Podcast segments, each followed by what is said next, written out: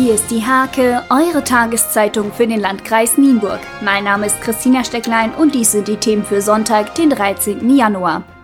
Ein erfolgreiches Jahr für die Bürgerstiftung im Landkreis Nienburg. 80.000 Euro gab es für Projekte von Ehrenamtlichen, die in der Flüchtlingsarbeit tätig sind, 15.000 Euro für Seniorenbänke, rund 20.000 Euro für die Förderung von Projekten aller Art, davon die Hälfte für Jugend und Bildung. Das Ziel für 2019, schon die Kinder in den Kitas und Grundschulen sollen zu kleinen Forschern werden.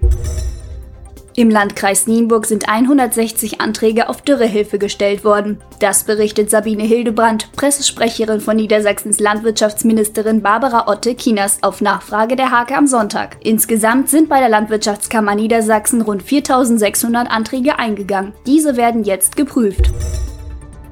2018 wurden an der Eulerstraße in Nienburg 5454 Wohnmobile gezählt. Damit wurde ein neues Rekordergebnis erzielt und der bisherige Topwert aus 2017 mit 5191 Wohnmobilen übertroffen, freut sich Martin Fahrland, Geschäftsführer der Mittelweser Touristik GmbH. Horst Halbohm aus Helzendorf war jetzt zum siebten Mal in Nepal. Als pensionierter Lehrer hat er in der Monsunzeit mit Regen und noch mehr Regen einen ganz anderen Eindruck bekommen. Der Schwerpunkt seiner humanitären Arbeit vor Ort gilt aktuell dem Aufbau weiblicher Dorfgemeinschaften. Die Bildung der Frauen sei besonders wichtig, da sie ihre Kenntnisse direkt an die Kinder weitergeben und so im großen Maße die nächste Generation prägen würden. Zum Sport.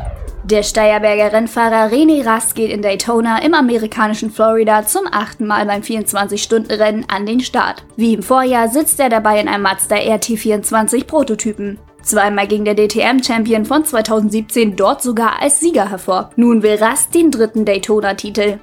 Diese und viele weitere Themen lest ihr in der Hake am Sonntag oder unter www.diehake.de.